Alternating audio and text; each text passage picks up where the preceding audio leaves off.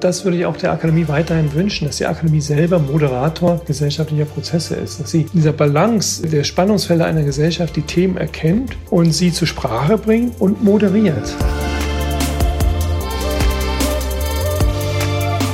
Mit Herz und Haltung. Dein Akademie-Podcast. Gemeinsam Horizonte öffnen. Zum 20. Geburtstag der Katholischen Akademie im Bistum Dresden-Meißen sprechen die Direktoren über die Geschichte der Akademie und ihre Entwicklung. Das hier ist eine weitere Ausgabe des Podcasts aus der Katholischen Akademie im Bistum Dresden-Meißen. Ich bin Daniel Heinze. Hallo und herzlich willkommen. Ja, nicht nur das Bistum Dresden-Meißen feiert in diesem Jahr runden Geburtstag, den 100. seit der Wiedergründung, sondern auch die Katholische Akademie hier in Sachsen und Ostthüringen. Die wird in diesem Jahr 20. Wie ist sie entstanden? Wie hat sich die Akademie entwickelt? Welche Hürden hat sie gemeistert? Welche inhaltlichen Schwerpunkte sind zentral? Und wie entwickelt sich das Angebot weiter? Genau darüber unterhalten sich heute die drei Direktoren der Einrichtung.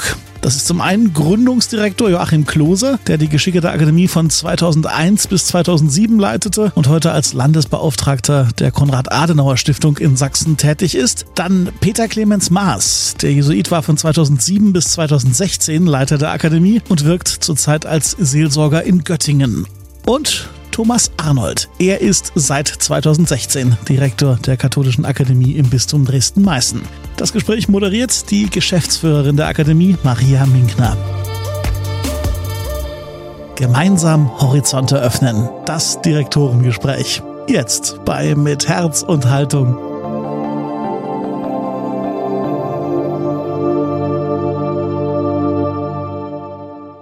20 Jahre katholische Akademie. Man könnte jetzt lax sagen, nun, was sind schon 20 Jahre?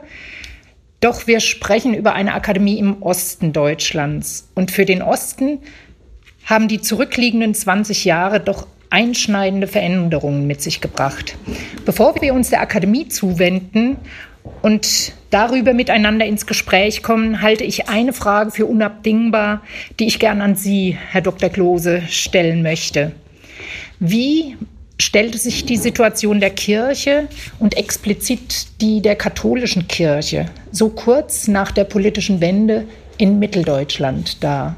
Ja, vielen Dank erstmal für die Einladung und für die Frage. Ich bin hier gern in dieses Gespräch eingetreten und trete gerne in dieses Gespräch ein, weil ich glaube, es ist wichtig, auch immer noch die, die, einen kleinen Rückblick zu halten. Und 20 Jahre Akademie ist ja ein bedeutendes Jubiläum. Und wenn man über Kirche nachdenkt, könnte man erstmal mit großer Gelassenheit auf die letzten 30 Jahre schauen seit der friedlichen Revolution.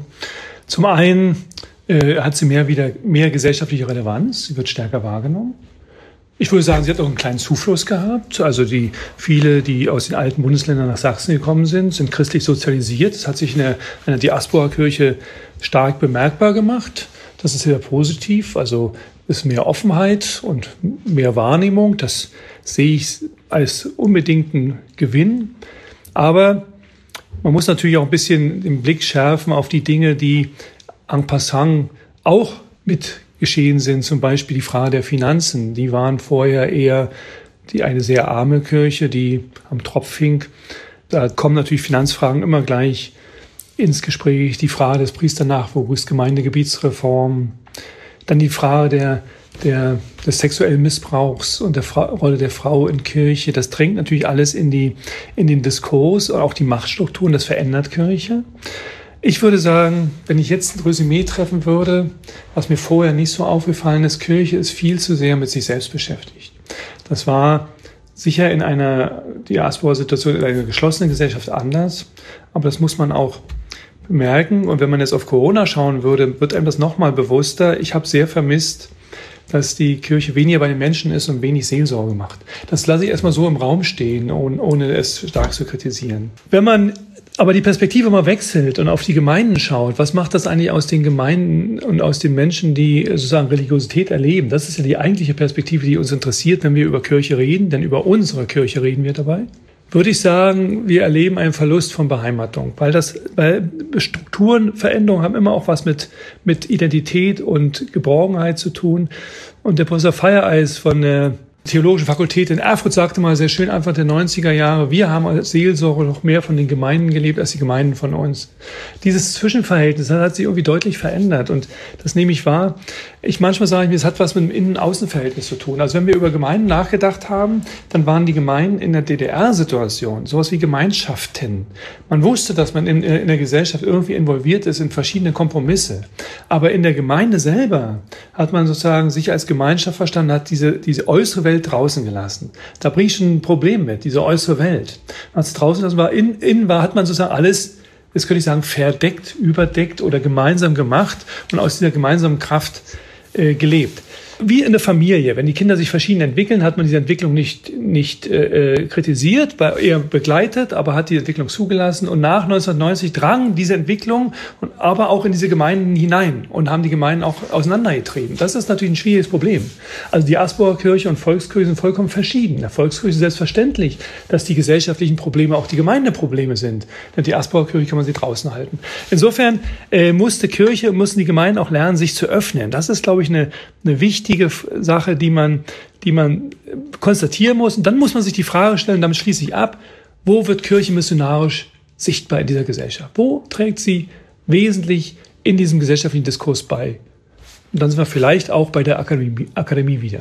Ich denke, da werden wir auch später noch mal drauf zurückkommen auf die Frage, die Sie jetzt stellen. Pater Maas, Sie sind Jesuit. Sie kommen aus Hessen und dem Bistum Mainz. 2007 haben Sie die Leitung dieser Akademie übernommen und Dresden war, wenn ich mich richtig vorbereitet habe, die erste Berührung mit äh, der Kirche im Osten Deutschlands. Vieles vertraut oder alles doch ganz anders? Anders. Dr. Kloth hat es ja schon äh, eingangs erwähnt. Es ist eine deutliche Diaspora-Situation. Also wenn ich im Westen manchmal das Wort Diaspora heute höre, dann muss ich immer etwas lächeln und wenn ich schlechter Laune bin, werde ich auch laut und sage mal, Leute, was Diaspora ist, lernt man woanders. Ähm, es war mir nicht vertraut vorher, keine persönlichen Kontakte zum Beispiel nach Ostdeutschland gehabt. Äh, auf der anderen Seite, meine ersten Eindrücke waren klar, klein, finanziell, strukturell, personell bei weitem nicht so ausgestattet wie in vielen Bereichen Westdeutschlands, aber das hatte Charme. Und die Leute, die ich so ein bisschen kennenlernte, haben mich beeindruckt. Auf der einen Seite, gerade wenn man in einer ganz anderen Gesellschaftsordnung wie ich groß geworden ist, sind das natürlich hochspannende Lebensgeschichten. Also ich glaube, das kann ich wirklich mit ein bisschen äh, Eigenlob sagen. Ich habe sehr lange Zeit einfach mal meinen Mund gehalten und die Ohren aufgemacht und zugehört, wenn Leute erzählt haben. Und das sind schon Biografien, da kann man innerlich Haltung annehmen. Zweitens, Identifikation mit der Kirche, Engagement und eine Klarheit auch in der Einschätzung von Situationen. Also man lässt sich nicht so leicht umwerfen von manchen Gegenwind auch. Eben allerdings auch, das hat Dr. Klose auch schon erwähnt, mit dem, der wahrscheinlich unvermeidlichen äh, anderen Seite, dass das sich zurechtfinden in einer offenen Gesellschaft dann auch seine Reibungsflächen hat und diese fraglose Wir gehören Zusammenhaltung auch was Negatives haben kann, weil sie ungewollt vielleicht nach außen auch eine gewisse Abschottung signalisiert. Das habe ich auch gemerkt von ein paar Leuten, die mir dann, die auch wie ich woanders her gekommen waren und sagten, ja, wissen Sie, also ein Satz war, Pater Maas, also wir sind jetzt nicht die Superkatholiken, aber so ab und zu gehen wir sonntags doch mal in die Kirche. Aber dann werden wir angeguckt, also entweder ganz oder gar nicht. Ich weiß nicht, ob das jetzt immer noch so ist. Ich bin jetzt wieder fünf Jahre schon wieder weg. Aber ich halte das fast für unvermeidlich in einer solchen Situation. Und da dann sozusagen einen Spagat hinzukriegen, eine Beheimatung in der Gemeinde bei gleichzeitiger Offenheit und einem Aushalten der Offenheit in einer Gesellschaft. Das ist natürlich nicht ganz leicht. Persönlich äh, hat man mir gar keine Schwierigkeiten da in der Hinsicht gemacht. Ich hatte einen riesen Vorteil. Ich kam als Priester und Jesuit und egal wie ich persönlich jetzt äh, bin oder auch schlecht oder gut bin, damit hatte man einfach oder hatte ich bei den Katholiken, auch bei den evangelischen äh, Mitchristen, fast einen roten Teppich ausgerollt bekommen. Also man war ziemlich fraglos akzeptiert über diese Schiene. Hat vieles leichter gemacht. Dr. Arnold, da bin ich bei Ihnen. Sie sind gebürtig aus Zwickau, haben in Aachen Theologie studiert und kennen damit sowohl die Diaspora-Kirche im Bistum Dresden-Meißen als auch die Kirche westdeutscher Prägung. Ist es Kirche aus heutiger Sicht gelungen, aus diesem Nischendasein, das Dr. Klose auch am Anfang beschrieben hat und auch Pater Maas ja noch ähm, in seiner Antwort auch dargelegt hat, ist das überwunden? Also tatsächlich habe ich ja einmal das Rheinland erlebt und Hessen erlebt und zugleich die Biografie stark sächsisch geprägt und ähm, würde die Gegenfrage stellen, reden wir vom Land oder von der Stadt? Weil wir tatsächlich in Sachsen, so ist zumindest meine Wahrnehmung nach 2016, äh, seitdem ich jetzt auch wieder zurückgekommen bin, sehr lebendige Kirchen und sehr lebendiges religiöses Leben äh, in den Städten haben, in den Großstädten Leipzig und Dresden auf jeden Fall. Chemnitz würde ich es auch so beurteilen. Aber so wie es staatlich und gesellschaftlich ist, eben zwei Drittel im ländlichen Raum leben und ähm, aus meiner Sicht auch dort ganz andere Erfahrungen, Umbrucherfahrungen, auch Abbrucherfahrungen äh, mit dahinter stecken. Und da würde ich jetzt auch für Kirche sagen, dort ist dieser Verlust von Heimat, äh, in Fragestellung dieser Gemeinschaft, weil sie völlig durcheinander kommt, viel größer oder ganz anders zumindest geartet, als sie in den großen Städten in Sachsen ist. Dementsprechend ähm, würde ich auch sagen, diese Erfahrung von außen und innen, die kenne ich aus Kindheitstagen. Es ist ja nochmal eine ganz andere Generation. Und zugleich diese Erfahrung von Freiheit, die sicher mich auch trägt, eine Religionsgestaltung zu machen äh, in freiheitlicher Situation und eben nicht in dieser Willkür eines DDR-Regimes. Und zugleich die Erfahrung, dass Leute weggehen, dass eine ganze Generation geht, dass ältere Leute, und da reden wir nicht von sehr alten, sondern von einer Generation, die mit 20 bis 30 diese biografischen Umbrucherfahrungen 89, 90 erlebt hat, fragt, für was das alles gut war, was wir nach der Wende gemacht haben, nach der Friedlichen Revolution, die ganze Energie, die wir uns reingesteckt haben, in Hausbau, in Kirchenerhalt, in vielleicht auch Kirchenneubauten. Ich komme aus einer Gemeinde, wo Kirchen ganz neu gebaut sind und jetzt bricht alles weg. Das erlebe ich schon und da bin ich ganz bei Ihnen, Herr Klose. Mit der Frage äh, beschäftigen wir uns heute als Institution, als Kirche sehr mit uns selbst. Erster Punkt. Zweiter Punkt der Wahrnehmung in den Großstädten, dass dann natürlich verschiedene Kirchenbilder aufeinandertreffen. Das hat man weniger in den ländlichen Regionen in Sachsen, weil da weniger Zuzug war, auch aus anderen nicht diaspora geprägten Regionen, als vielmehr in den großen Städten, wo Leute aus den alten Bundesländern dazugekommen sind, manche Thematiken auch aus den alten Bundesländern mit einspielen und zugleich natürlich diese zerbrechende, zerbröselnde Gemeinschaftserfahrung aus DDR-Zeiten noch da ist. Und ich habe den Eindruck, dass 2014, 15, 16 da läuten natürlich bei allen Dresdnern sofort die Glocken Richtung Pegida und in Auseinandersetzungen über die Flüchtlingskrise. Parallel dazu ein Erkundungsprozess im Bistum gestartet wurde, der inhaltlich erstmal nichts miteinander zu tun hat, die zwei Themen. Aber sowohl eine gesellschaftliche Polarisierung stattfand, als auch eine kirchliche Polarisierung. Und da Akademie auch mittendrin steht und die Frage stellen muss, wie agiert sie? Sowohl innerkirchlich diese Prozesse, Umbruchsprozesse mitzugestalten auf einer vernunftsintellektuellen Ebene und zugleich gesellschaftliche Prozesse zu gestalten, um nach außen hin missionarisch zu sein. Und dann merke ich natürlich und spüre auch in den letzten Jahren, wenn Kirche mit sich selbst beschäftigt ist und selber neue Strukturen finden muss, ähm, auch eine Akademie ist darauf angewiesen, dass Menschen kommen und sich mit den Themen auseinandersetzen. Ich erlebe schon auch eine Kirche in der Region, die sagt, wir sind so voll, nach innen hin uns neu zu strukturieren. Wir haben gar keine Energie mehr, nach außen zu gehen. Und das beschäftigt mich auch in der Frage des Missionarischseins, auch in der Frage des, wie synodal wollen wir uns in Zukunft gestalten. Das ist ein großer Begriff, der im Moment auch in der Kirche da ist. Wir müssen aufpassen aus meiner Sicht, dass wir uns nicht in Strukturen ersticken und in den immer gleichen Rotationsbewegungen um die Frage, wie gestalten wir uns und dadurch die Fliehkräfte nach außen ins Missionarische völlig vergessen und verlassen. Sie haben schon den Blick auf Akademie geöffnet. Der wollen wir uns auch jetzt zuwenden. Dr. Klose, Sie sind der Gründungsdirektor der Akademie. Den gesellschaftlichen Hintergrund äh, zur Zeit der Gründung haben Sie angerissen. Ich glaube, wir könnten hier Stunden darüber erzählen um, und hätten doch nicht alles äh, beleuchtet. Aber was war der Antrieb zur Gründung dieser Akademie in einem Ostbistum. Ich betone das Ostbistum. Es ist ja nicht zu vergleichen mit einer Akademie, die wir in, in München, in Mainz, in Hamburg haben. Was war der Antrieb? Was waren die Herausforderungen? Der Anreiz, die Chancen? Können Sie uns dazu die Beweggründe darlegen? Naja, ich habe ja schon von dem missionarischen Auftrag gesprochen in einer säkularen Diaspora-Situation.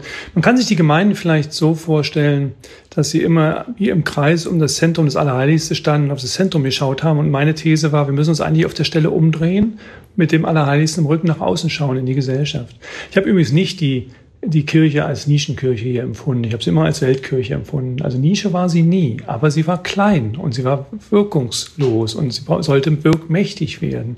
Und da war die Frage, wie gehen wir mit den gesellschaftlichen Herausforderungen heute um? Und Insofern war das die erste Intention, das nach außen tretens in dieser Gesellschaft. Und wenn Sie die Frage stellen, auch nach Unterstützern und Anreiz und Chancen, natürlich gab es Unterstützer von Anfang an. Der Bischof war der Erste, der Bischof Reinhold, muss ich sagen, ohne ihn wäre die Akademie nie geworden. Er hat diesen, Bischof Reinhold hat immer diesen missionarischen Auftrag gesehen und immer sich als Bischof verstanden für alle Menschen im Freistaat Sachsen, im Bistum Dresden-Meißen, muss ich dazu sagen jetzt. Äh, Christen, Nicht-Christen, ungläubige Atheisten. Und das Zweite, es gibt Kontinuitätslinien. Die Akademikerseelsorge, die in der DDR-Zeit vieles geleistet hat, natürlich im Rahmen ihres Möglichen. Es gab die Absolventen der Studentengemeinden, die dann schon kleine Kreise gebildet haben, um irgendwie den Diskurs der Studentengemeinden weiterzuführen. Und es gab viele Menschen, die von außen jetzt ganz positiv mit viel Enthusiasmus und Energie in diese Gesellschaft gekommen sind, hier verortet sind und Gesellschaft mitgestalten wollen und auch Erwartungen an Kirche hatten. Und auch deren Fragen musste man, sollten aufgegriffen werden und Diskurse geführt werden. Und natürlich taucht dann sofort Spannung auf, wenn sie was Neues bauen wollen, dann, dann, dann nimmt man sozusagen jemand das Pläsierchen weg und es hatte sich nach der Wende sehr schnell eine katholische Akademie Dresden gegründet, vom Prälat äh, Weißbender und vom Prälat Rafalski dann weitergeführt, die aus meiner Perspektive nicht innovativ genug waren, nicht offen genug waren, um das mal offen zu sagen. Sie waren nicht falsch, nicht verkehrt, aber sie haben im Prinzip die inneren Kreise gepflegt. Und viele fühlen sich da nicht zu Hause. Also gerade die da in die Stadt gekommen sagten, das ist nicht unser, das ist ein DDR-interner Kreis und es war sehr auf Dresden bezogen. Und Bischof wollte damals eigentlich nur diese Akademie öffnen sagte, wir wollen die ergänzen und wollen einen Referenten dazu nehmen. Und dann fragen wir auch den Klose, der kam aus Berlin nach Dresden, ob er es nicht macht. Denn wir hatten schon gute Arbeit in Berlin, in der Katholischen Akademie Berlin gemacht. Das wurde natürlich massiv als eine Intervention des Bischofs verstanden. Hinzu kommen Konflikte, die das überlagert haben, wie Donum Vitae. Der Vorstand, der, also der, die Akademie hatte, war ein EV und der Vorsitzende des, des EV war Hans-Joachim Mayer, der ehemalige Wissenschaftsminister, der sehr stark Donum Vitae vorangetrieben hat. Und der Bischof war reserviert dagegen, weil das natürlich auch eine, eine sagen wir, eine kirchenpolitische Entscheidung ist. So konnte man also die Akademie sehr leicht nutzen, auch als Spielball und diesen Konflikt darüber austragen und, diese Öffnungsintention als ein Angriff und Eingriff des Bischofs verstehen gleichzeitig aber auch seine Autonomie behaupten und das auf, aufgrund einer demokratischen Legitimation eines EVs. Sie kennen dann die weiteren Fortgang, dass man dann versucht hat, Frank Richter als Akademiedirektor in Stellung zu bringen und eigentlich den Bischof immer ignoriert hat in seinen, seinen Wünschen und Ideen und ihn regelrecht vorgeführt hat, sodass er dann irgendwann mal eine Entscheidung getroffen hat, und gesagt hat, wenn wir uns nicht einigen, muss er dann eine Entscheidung treffen und Sie wissen dann den Fortgang. Er hat dann das Kathedralforum gründen lassen 2001. Das war natürlich für einen Staat einer Akademie äußerst ungünstig, diese Konfliktfelder. Und die tragen sich natürlich dann auch, wenn Sie so wollen, in die Strukturen eines Bistums hinein. Also jetzt reden wir mal über die Bistumsstrukturen. Denn das war ja auch nicht gleich mit Hurra schreien, dass man da irgendwie eine Öffnung wollte. Die Gemeinden haben die Akademie gleich als Konkurrenz erfahren. Weil sie sagten, die ziehen uns ja die akademischen Leute ab. Dies wollen wir ja hier in der Gemeinde haben. Wir wollen die Gesprächskreise hier in der Gemeinde machen. Ohne zu reflektieren, dass das Potenzial einer Gemeinde dafür gar nicht ausreicht. Aber das war natürlich ein Argument. Dann kommt die Frage, äh, wie wird es dann, wo, wo ist denn von den Verantwortlichen im Ordinariat gesehen? Ich habe dann so im Vorfeld mal drüber nachgedacht, was, habe, was ist denn hängen geblieben bei mir jetzt äh, gedanklich? Also wir hatten dann immer die Generalvikare und auch die Weihbischöfe und Bischöfe eingeladen in unsere kleinen Räume, die nicht so repräsentativ sind, wie die heute sind. Der Generalvikar Stasa, der erste Satz, den er sagte beim seinem Antrittsbesuch, er war vielleicht nur ein, zwei Mal in der Akademie, sagte, wozu ist denn Bildung überhaupt gut? Da fragt man sich natürlich, was man denn dann gemacht hat die ganze Zeit. Dann kommt der Weihbischof Weinhold und sagt dann im Gespräch, ja, Bildung verunsichert doch nur. Dann fragt man sich dann nochmal, welche Wirklichkeitszugänge haben wir denn? Und strukturell war die Akademie damals der Pastoral zugeordnet. Das hielt ich da nicht für richtig, aber man kann es so machen. Man muss ja irgendwie strukturelles anbinden. Und Ordinalsrat Dittrich war der, war der Leiter des, der Abteilung Pastoral damals und man hatte dann immer so äh, Jahresprogramme aufgestellt, so mehrere Jahre im Vorlauf. Und dann sagte mir mal am Rande eines, einer solcher Programmdiskussion, sagt der Klose, die Akademie kommt dabei schlecht weg. Sag ich, wieso denn? Na, sie kommt gar nicht vor in der Planung. Meine mehr äh, Kritik kann man eigentlich von Verantwortlichen nicht kriegen, obwohl das nicht bewusst war. Das war alles nur unbewusst. Das war aber unreflektiert und hat die Arbeit der Akademie überhaupt nicht in Betracht gezogen. Dann gibt es natürlich noch die bewussten Sperren oder Konflikte, die herangetragen worden sind. Das macht man meist über das Geld. Also äh, Hermann Herlitius als Kanzler hat jedes Jahr versucht, die Gelder der Akademie zu kürzen und zu verkleinern, obwohl die Arbeit immer größer und immer mehr wurde. Und wenn es um Stellen ging, wurden dann die Stellen einfach, aus, wurden einfach auslaufen gelassen, sodass die Arbeit immer schwieriger wurde. Die Spitze war dann, dass dann, dass dann, äh, der, dann der nächste Kanzler, äh, Christoph Pötsch, dann uns ausgesperrt hat aus dem Ordinariat, uns nicht mehr reingelassen hat und sagte, hier kommen Sie nicht mehr rein, es sei denn, Sie haben ein konkretes Anliegen. Da war mir dann klar, dass, dass die Akademie ihre Gründungsphase überwunden hat. Sie steht als, als, als Akademie, aber sie muss sich irgendwie lösen und, und, und, und sie, es hängt dann immer auch an Personen, die die Akademie führen. Das war übrigens dann der Grund, warum ich gesagt habe, ich muss jetzt die Akademie verlassen. Das muss jemand anders machen. Es zieht sich zu sehr über Personen hin. Und wenn Personen sozusagen auf, auf eine andere Konfliktebene gezogen wird, kann die Akademie nicht arbeiten. Also die Anfangswehen der Akademie waren schwierig und es war eine große Herausforderung. Wir haben begonnen mit einer einzelnen Person in einem Raum, ohne Mittel, ohne Ressourcen, ohne Möbel, ohne Computer, ohne Adressverteiler und haben es geschafft, in der Anfangszeit sie doch in eine Dimension zu führen, eine Größe zu führen, die eine Sichtbarkeit erreicht hat, dass alle Leute sagten, oh, was ist denn da jetzt entstanden? Was, was, was ist denn da aufgebrochen? Und ich glaube, dass die heutige Akademie aus meiner Perspektive frei ist von diesen Konflikten, frei nach vorne gehen kann sie doch irgendwie wissen sollte um diese Konflikte, weil das einfach Konstanten und Kontinuitätslinien sind und sich nicht zu sehr darum scheren sollte, sondern Selbstbewusstsein und mit Selbstbewusstsein die Zukunft gestalten soll. Also als ich kam, fand ich einen Ordner vor, wo die Anfangsgeschichten in Zeitungsartikeln noch abgedruckt waren und quasi so als ein Ordner im Schrank standen. Und tatsächlich kann ich 20 Jahre danach sagen, die Felder sind zumindest bereinigt die Haushaltskürzungsdrohungen sind nicht ausgebrochen, aber ich habe trotzdem manchmal das Gefühl, na klar, wenn es um die Ressourcen geht, ist die Frage, für was leisten wir uns eigentlich Bildung und was ist uns Bildung wert? Und ich denke, in den nächsten Jahren, wo es natürlich um Kürzungen oder Ressourcenbeschränkungen geht, wird die Frage erst wieder neu aufkommen. Und deswegen ist es, glaube ich, gut, dass Akademie auch für das Bistum einen Nutzen hat in den Diskussionen, wo wir theologisch, pastoral hinwollen und gesellschaftspolitisch. Ich finde auf der anderen Seite, wenn heutzutage einer sagen würde, Pastoralplanung für die nächsten Jahre kommt gar nicht drin vor, würde ich sagen, gut, weil Akademie auf die aktuellen Situationen reagieren soll. Das wäre vielleicht heute im Jahr 2021 auf einer Metaebene, man muss nicht auf jeden Zug aufspringen, aber mit einer, mit einer Aktualität, um relativ schnell zu reagieren vielleicht manche langen Linien thematisieren kann, aber dann aktuelle Anlässe dafür nutzen kann.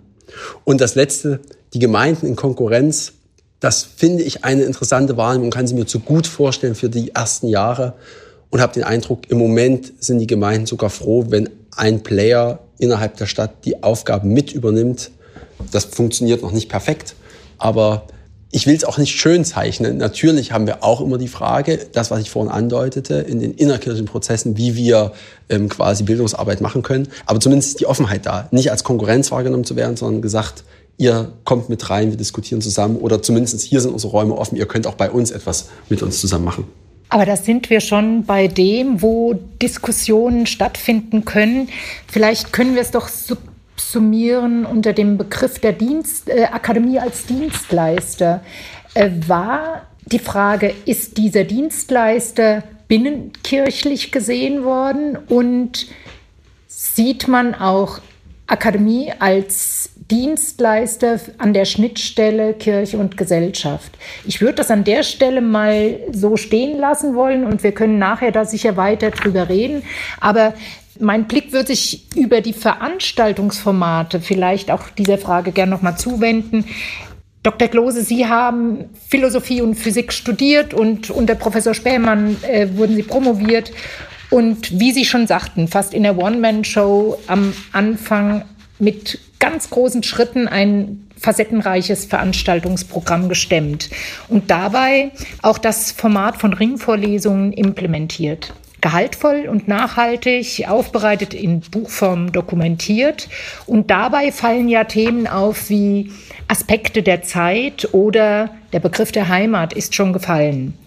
Auf den ersten Blick ja nicht originäre Themen einer katholischen Akademie. Was war die Idee hierzu?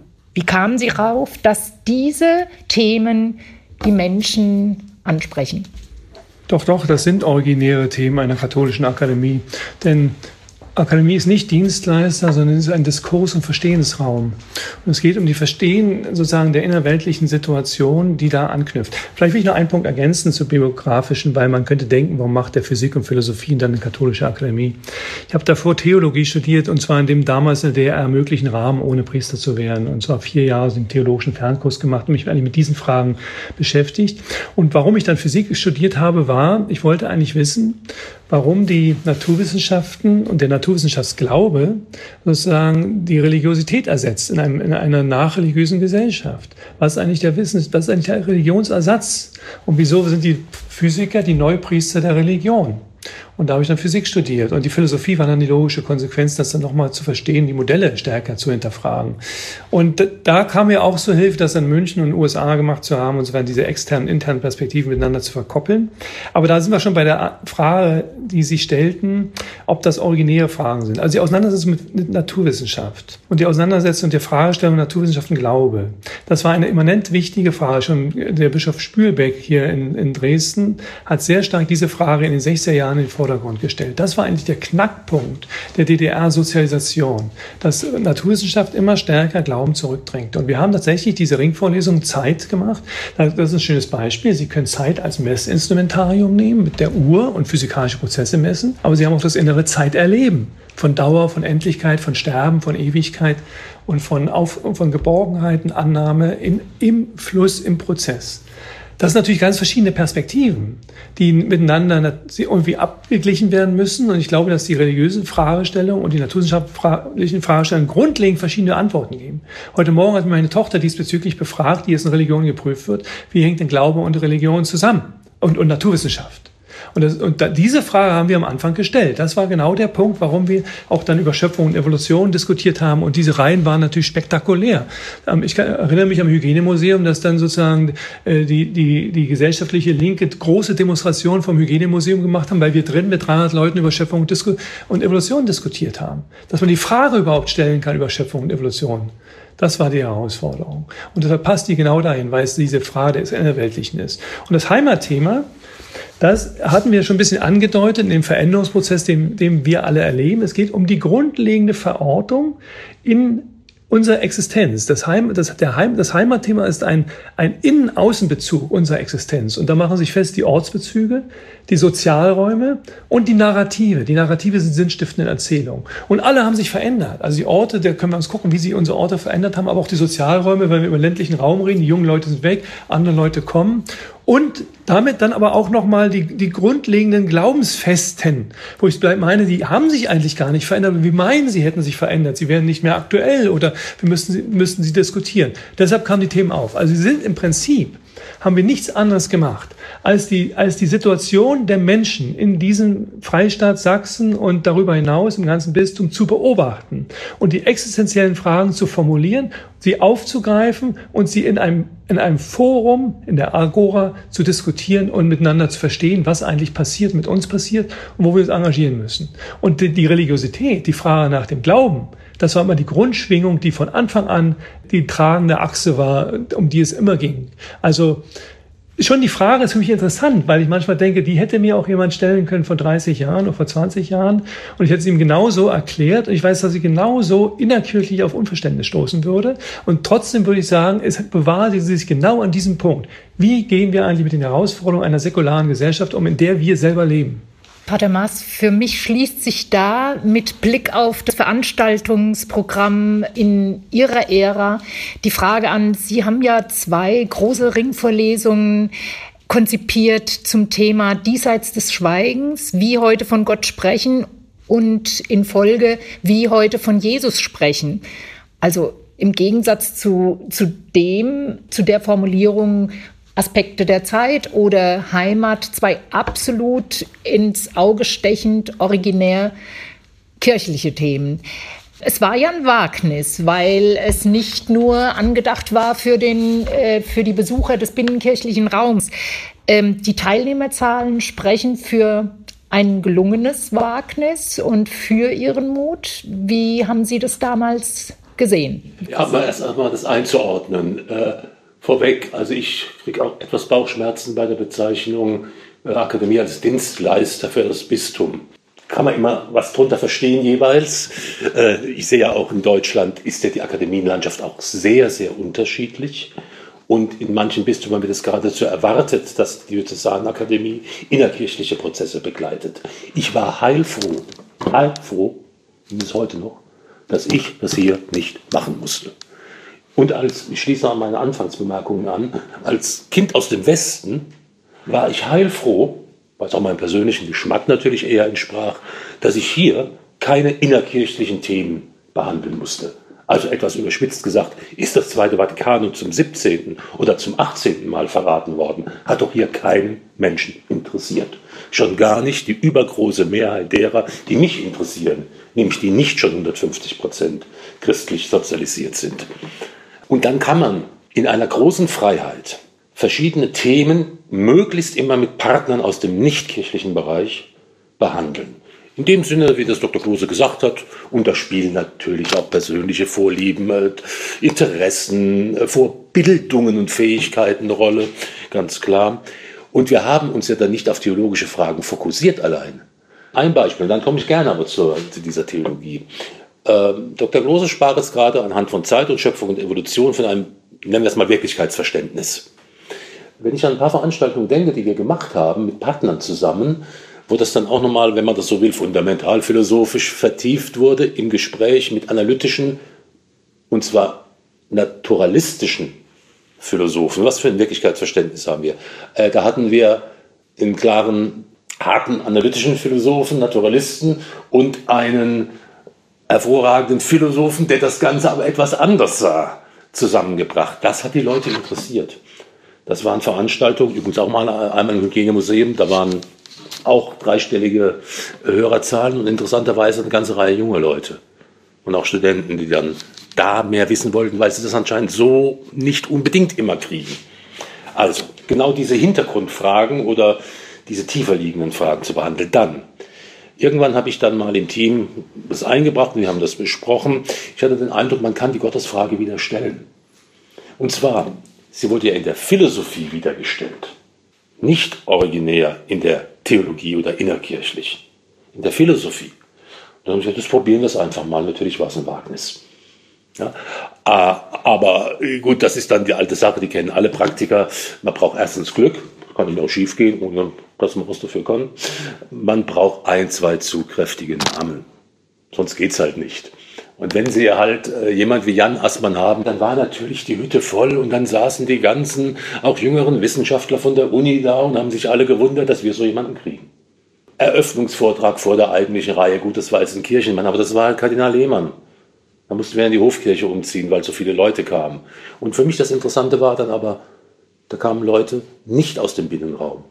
Also wenn danach ein jüngerer Mann, so Ende 20, ich kannte den nicht, zu mir sagte, der hat halt gesehen, dass ich begrüßt und da irgendwie dazugehöre offiziellerweise.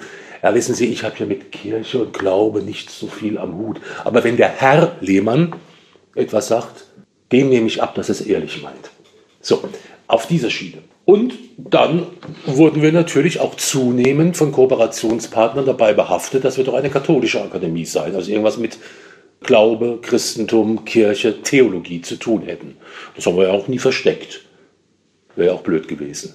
Die wollten dann aber öfter auch mal die bei uns vermutete Expertise haben. Weil sie sagten, ja, da merken wir schon, da fehlt uns etwas.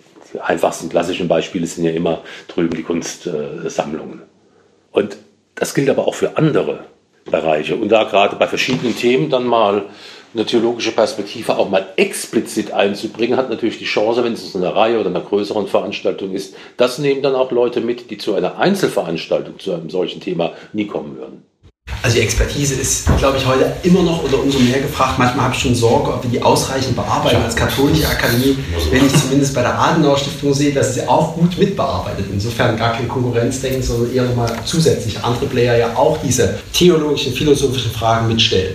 Ähm, aber wenn wir uns jetzt gegenseitig reiben am Dienstleisterbegriff, vielleicht ist es auch eine Veränderung der letzten 20 Jahre, dass wir nicht gezwungen werden, von Bistumsverwaltung innerkirchliche Prozesse zu betrachten oder zu begleiten, aber natürlich erstens nach innen hin Problemlagen haben und Polarisierungen haben, die mit viel Meinung gefüllt sind, aber wenig mit theologischen und auch mit Wissen von anderen Wissenschaften gefüllt sind. Und ich schon die Aufgabe von Akademie sehe, das dazuzulegen. Also nehmen wir mal das Beispiel Umgang mit Homosexuellen. Ähm, da kann man das befürworten oder dagegen sein, aber das in eine Debatte zu bringen und damit auch auf einer Sachebene eine Debatte innerkirchlich voranzubringen oder zumindest zu bereichern, ganz im Sinne des Verständnisses von Agora, also anzubieten und dann jedem in Freiheit zu überlassen, wie er sich entscheidet, was er dann mit welchen Argumenten ihm logischer erscheint nachzuvollziehen. Das ist schon, finde ich, eine Dienstleistung für Kirche in einer Zeit, wo sie auch nochmal selber nach theologischen Verortungen oder Veränderungen sucht. Und dann nach außen, also ähm, ich finde, dass ich von 2016 eine Akademie erlebt habe und auch übernommen habe, die wahrgenommen wurde als genau dieses Forum, dieser Raum, der geprägt ist mit einer Haltung, also dieser Grundachse des Religiösen, aber wo in aller gesellschaftlichen Polarisierung Menschen verschiedener Ansichten kommen und redlich diskutieren können. Und ich hoffe, dass sie das bleibt. Also da ganz im Sinne von einem Forum, wo man miteinander streiten kann dass sie das bleibt. Den Wunsch dürfen Sie vielleicht zum Schluss noch mal formulieren, Dr. Klose. Ja, ich meine, das Schöne ist doch, dass die Akademie auch durch die Personen geprägt sind, die sie gestalten. Und insofern, wir brauchen uns gar nicht an dem Dienstleisterbegriff entlanghangeln, sondern sie sucht sich ihren Auftrag durch die Personen, die es machen und, und beobachtet aufmerksam gesellschaftliche Prozesse. Man muss aber auch noch eins betrachten äh, in Clemens Maas Zeit. Äh, die Stadt hat sich auch verändert. Als wir angefangen haben, 1900 2001, 1999, 2000, 2001 war, war sie eigentlich konkurrenzlos. Also die politischen Parteienstiftungen waren nicht hier. Die Museum hatten kaum Veranstaltungen gemacht. Die Frauenkirche, wir haben, ich mit dem Pfarrer, dem Pfarrer Fritz, die Wege zu einer Kultur des Friedens, diese Frauenkirchenreihe begründet, die jetzt immer noch läuft. Also, und die evangelische Akademie war in Meißen, aber hier nicht sichtbar. Also wir waren im Prinzip konkurrenzlos und wir haben natürlich ein breites Spektrum abgedeckt. Es hat sich dann schon in meiner Zeit verändert, ich habe gesagt, wir müssen eigentlich so sichtbar sein, dass bevor das Haus hier eingebaut ist, alle wissen, wo die Akademie ist, weil dann man das nicht mehr so leicht findet. Das meine ich aber auch geistig. Es hat sich dann schon verändert, weil dann eben äh, die Museen alle anfingen, Forenarbeit, Bildungsarbeit zu machen. Und dann verändert sich auch der Charakter. Und dann muss man natürlich auch wieder seinen genuinen äh, Mehrwert darstellen oder das, was man ein, was eigentlich prägende ist. Das war vorher auch sichtbar, aber, aber nicht so scharf in der Kontur zu anderen, zu anderen äh, Anbietern. Das ist vielleicht noch der Punkt, warum auch das Christliche und auch diese spezifisch christlichen Reihen auch man erwartungsmäßig stärker hier verortet. Das ist der der Raum, wo die diskutiert werden. Um das noch zu ergänzen, ganz in ihrem Sinne, das ist natürlich dann genau der Spagat, ob der immer gelingt oder die Balance. Auf der einen Seite dieses Profil, you get what you see. Auf der anderen Seite, das darf natürlich nicht zu einer irgendwie Verengung führen oder zu so einer Etikettierung als, naja, schon klar, was die immer machen. Da ist es dann schon entscheidend, aus meiner Sicht gewesen haben, die Kooperationspartner, auf die ich wirklich Wert legte, und zwar aus dem säkularen Raum, haben die den Eindruck, dass wir natürlich einen Standpunkt haben, aber dass wir ganz offen sind, uns Diskussionen zu stellen. Das geht ja bis in, äh, in ganz praktische Dinge hinein, wenn eine mehrteilige Reihe konzipiert wird mit zwei, drei Partnern zusammen. Der eine Partner fragt mich dann, ja, Pater Maas, aber wenn wir den einladen, können Sie da mitmachen? Dann muss ich mich da positionieren. Wir haben verschiedene eingeladen. Also das äh, kann man ruhig mal machen. Und wenn die den Eindruck haben, da wird mit offenen Karten gespielt. Ich weiß nicht, dass, die noch besser sagen, Dr. Klose, so, ob da manchmal, auch nach Jahrzehnten, noch ein bisschen DDR-Vorbehalt manchmal durchschimmert. Nichts ist schlimmer, als wenn Partner den Eindruck haben, oh, der spielt nicht mit offenen Karten, der will uns irgendwie über den Tisch ziehen. Der will uns was unterjubeln. Das geht nicht. Sie müssen Qualität liefern und Offenheit liefern. Und dann ist sehr viel möglich. Vielleicht, wenn man, wenn man auf DDR-Zeit rekurriert, katholische Kirche war natürlich das Feindbild der, des wissenschaftlichen oder der wissenschaftlichen Atheismus oder der Ideologie damals. Und das ist auch eine Projektionsfläche. Und dann mit Professionalität dem zu antworten, das ist die Herausforderung der Zeit. Pater Maas, Sie haben vorhin äh, bereits sehr schön formuliert, Sie wollten ja die Menschen erreichen, die eben gerade nicht kirchlich sozialisiert sind und schon in eine christlich geprägte, vielleicht katholische Familie hineingeboren wurden. Kirche und Akademiearbeit an dieser Schnittstelle zur Gesellschaft bei den Rahmenbedingungen von etwa drei Prozent Katholiken, 24 Prozent Protestanten, Kirche im säkularen Raum. Ist es da vielleicht auch die Frage, wie schaffen wir die Zugänge? Da haben wir ja bereits drüber gesprochen. Und Kirche und Kultur war ja auch eine Form des Zugangs, der während ihrer Zeit doch auch sehr intensiviert wurde. Wenn ich an die Reihe der Dante-Lektüren über neun Jahre, die hundert Gesänge der göttlichen Komödie zu lesen denke oder äh, die Galeriegespräche, in denen Kunsthistoriker mit Theologen ins Gespräch kommen. Äh, zunächst nochmal auch eine ganz kurze Vorbemerkung. Also ich habe es natürlich überscharf formuliert. Natürlich interessieren mich auch äh, die, die Christen und wir haben uns auch als Aufgabe gesetzt, sozusagen denen, die sich um ihren christlichen Glauben auch inhaltlich bemühen, Futter zu geben, die zu unterstützen, ganz klar. Aber das ist nicht der allererste Punkt in meinen Augen gewesen. Den mussten sich sozusagen in der zweiten Reihe anstellen. Aber natürlich kam da auch was.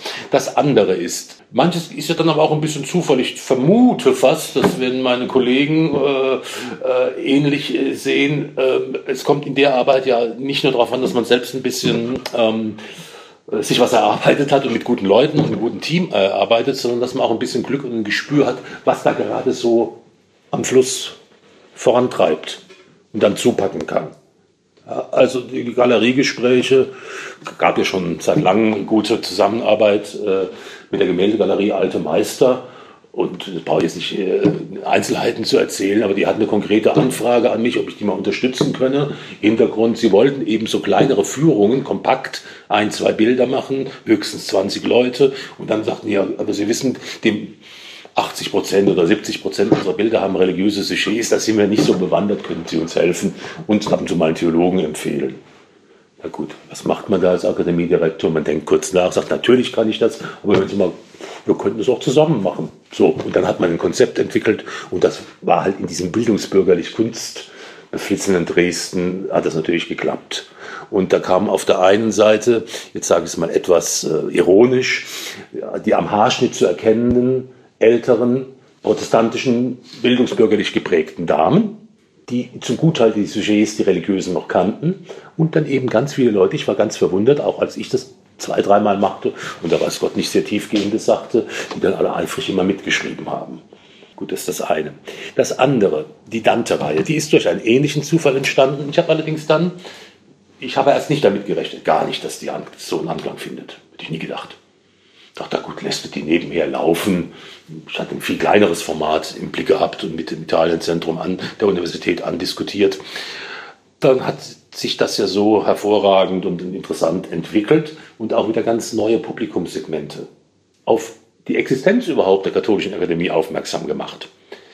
Und dann konnte ich mir sagen, jetzt ist natürlich jetzt, äh, das ist sozusagen Hochkultursegment klassischster Art, Dante, aber es gilt ja auch für andere Bereiche der Kultur. Sie haben dort natürlich Fragestellen, ob explizit Dante oder implizit, die etwas mit religiöser Erfahrung zu tun haben, die vielleicht erstmal so benannt werden und dechiffriert werden muss. Und dann kann man das machen.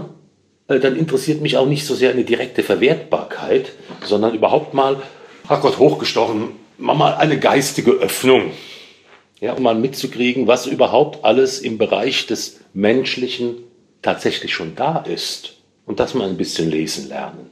Ich war insofern auch ganz froh, dass durch die Initiative eines Mitarbeiters diese äh, Galeriegespräche dann mal von den klassischen alten Meistern äh, sozusagen äh, äh, in der Parallelaktion abgekupfert wurden, wo man dann Gegenwartskünstler in ihren Ateliers besuchte.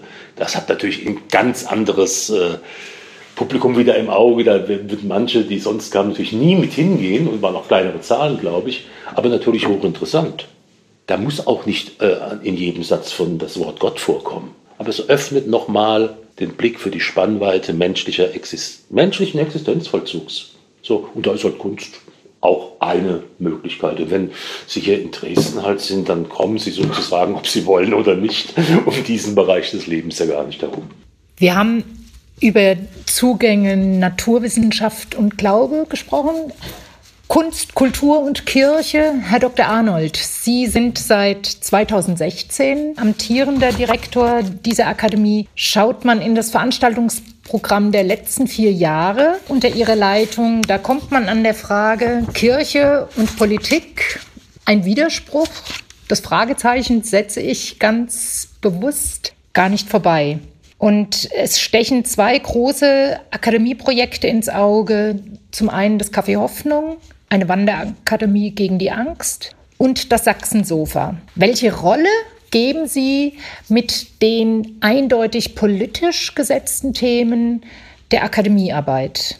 Ist das Ihr Zugang zur Institution Kirche oder was ist Ihr Ansinnen? Also natürlich, glaube ich, kommt daher eine biografische Prägung. Das, was ich gesagt habe, froh zu sein, dass Kirche im öffentlichen Raum sich artikulieren kann und in Debatten einbringen kann, das hat mein Leben geprägt. Und wenn ich dann daneben lege, diese Narrative, diese sinnstiftende Erzählung, von der Herr Dr. Klose vorhin erzählte, wer in Aachen war, kennt die Erzählung vom Friedensprojekt Europa. Der weiß, wie dort Betonklötze liegen als Panzersperren.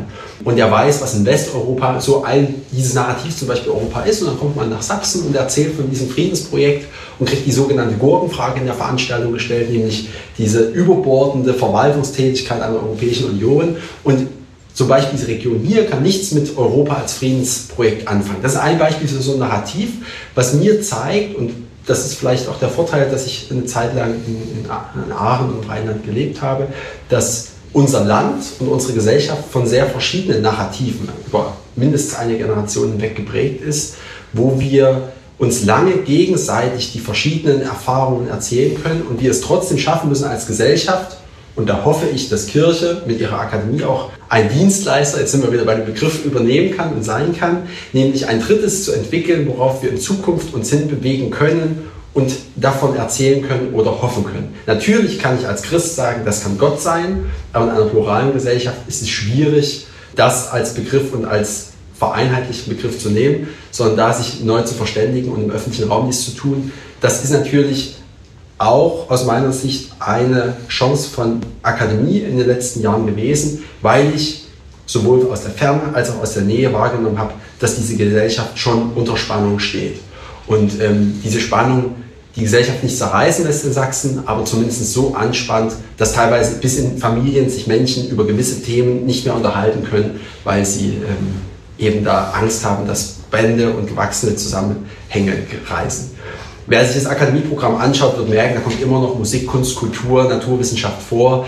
Insofern kann ich jeden beruhigen, aber natürlich sind wir gesellschaftspolitischer geworden und haben die Debatten aufgenommen. Im Café Hoffnung, das war stärker interreligiös ausgerichtet, weniger sogar politisch, zu sagen, wenn es gesellschaftliche Player gibt, die mit dem Islam Angst schüren, dann ist das Café Hoffnung eine Aufgabe, zumindest im Wissen erstmal über Religion, über Christentum, über Islam zu informieren, eine Gesellschaft, die über Generationen hinweg nichts mehr von Religion an Wissen erfahren hat in weiten Teilen und dann anschließend die Debatte zu ermöglichen. Also quasi erstmal die Grundlage zu legen, damit man nicht nur mit Meinung arbeitet, sondern mit Wissen arbeitet.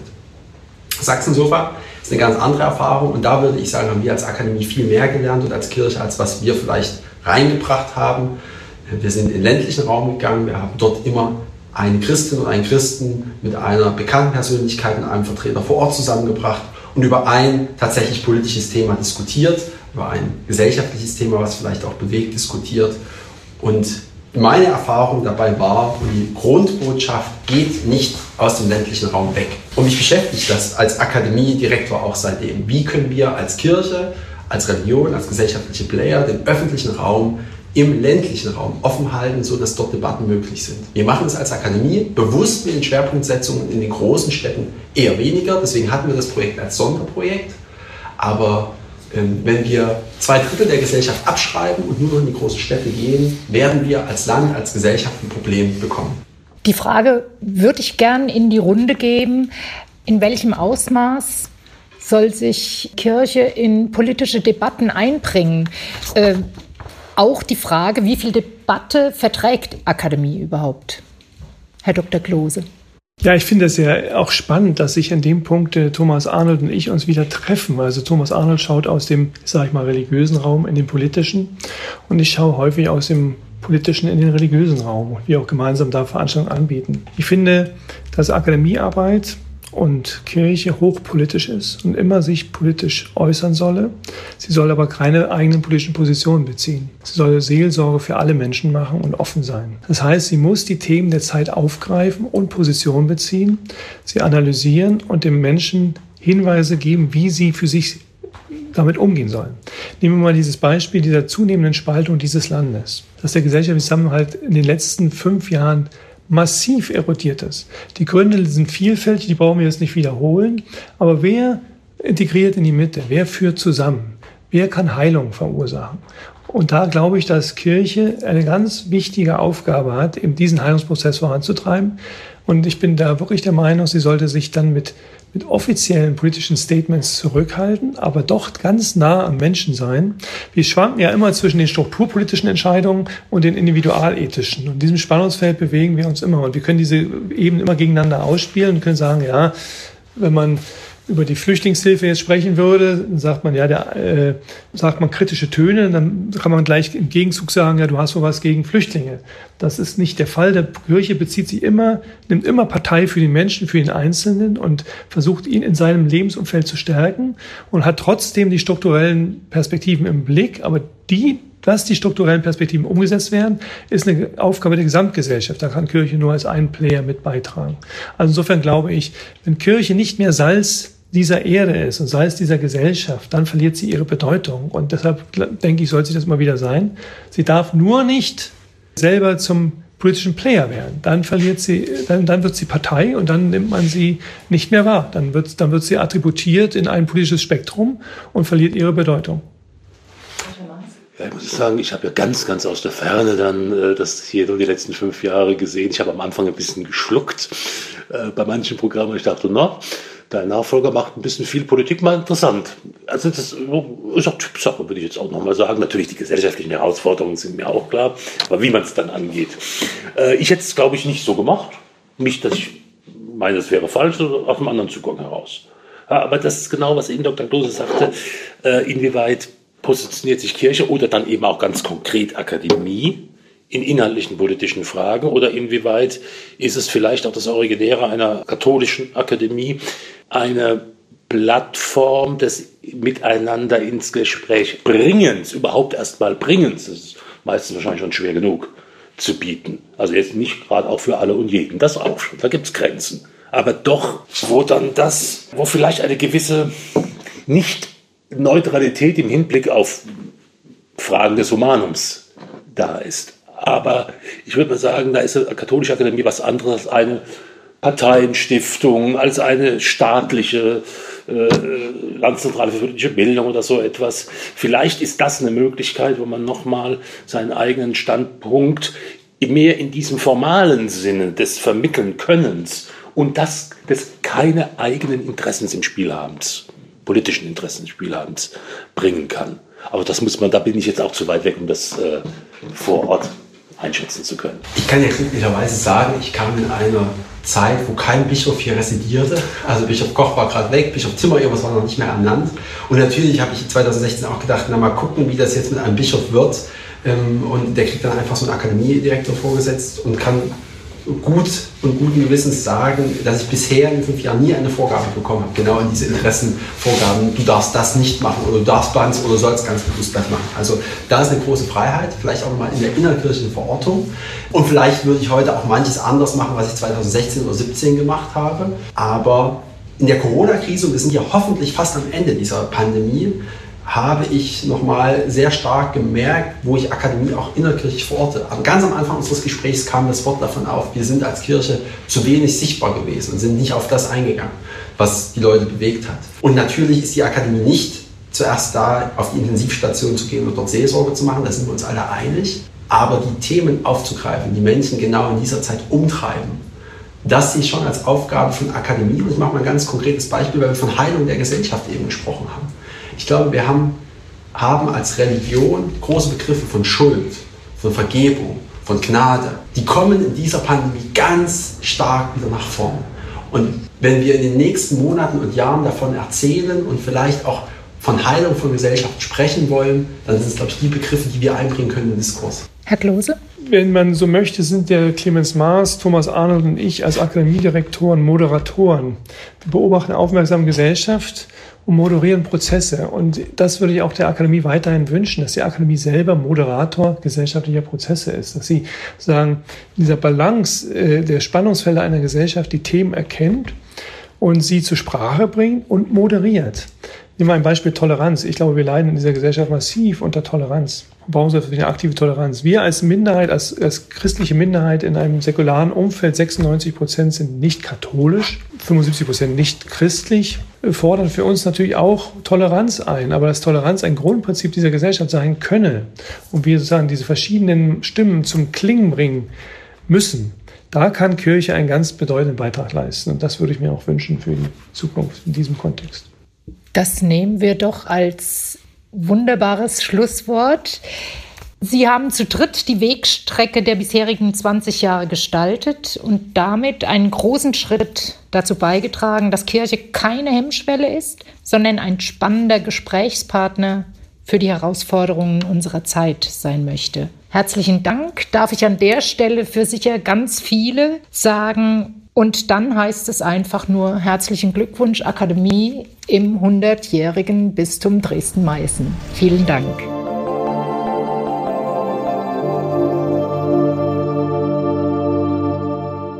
Das war also das Direktorengespräch aus Anlass des 20. Geburtstags der Katholischen Akademie im Bistum Dresden-Meißen. Teile des Gesprächs können Sie auch im Magazin Eulenfisch nachlesen. Das erscheint dieser Tage als Jubiläumsschrift aus der Dresden Akademie. Weitere Infos zum Eulenfisch finden Sie auf unserer Website lebendig-akademisch.de.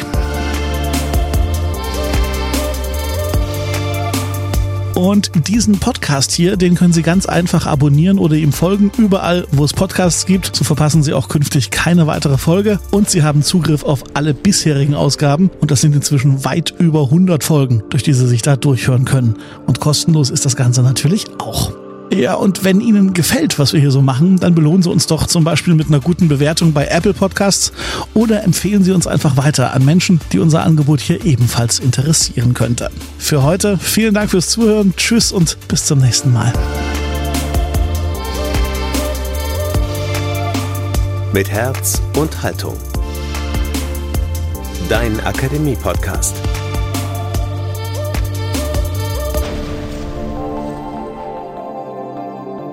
Ein Angebot der Katholischen Akademie im Bistum Dresden-Meißen.